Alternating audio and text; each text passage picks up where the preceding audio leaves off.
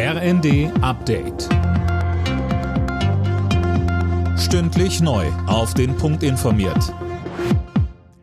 Ich bin Dirk Jostes. Guten Tag. Die Bezahlkarte für Asylbewerber soll bundesweit eingeführt werden. Nach Angaben von Hessens Ministerpräsident Rhein haben sich die meisten Bundesländer auf ein gemeinsames Vorgehen geeinigt. Jana Klonikowski. Demnach soll die Bezahlkarte mit einheitlichen technischen Standards im Sommer kommen. Bayern und Mecklenburg-Vorpommern wollen aber beim Vergabeverfahren eigene Wege gehen. Vor zwei Monaten hatten sich die Ministerpräsidenten und Kanzler Scholz darauf geeinigt, dass Asylbewerber statt Bargeld eine Guthabenkarte bekommen sollen.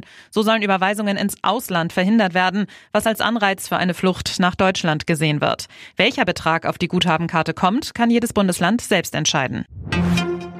Judenhass ist nicht nur ein Problem der Vergangenheit, sondern auch der Gegenwart. Das hat Bundestagspräsidentin Baas bei der Gedenkstunde für die Opfer des Nationalsozialismus im Bundestag gesagt. Seit dem Terrorangriff der Hamas auf Israel habe Antisemitismus in Deutschland wieder zugenommen. Viele sprechen auf der Straße nicht mehr Hebräisch, aus Angst aufzufallen. Über 2000 antisemitische Straftaten wurden seit dem 7. Oktober begangen fast jede Stunde eine Straftat. Dieser Ausbruch des Antisemitismus ist eine Schande für unser Land. Zahlreiche Treckerkolonnen rollen wieder durch Deutschland. Vielerorts protestieren die Bauern heute gegen die Sparpolitik der Ampelregierung.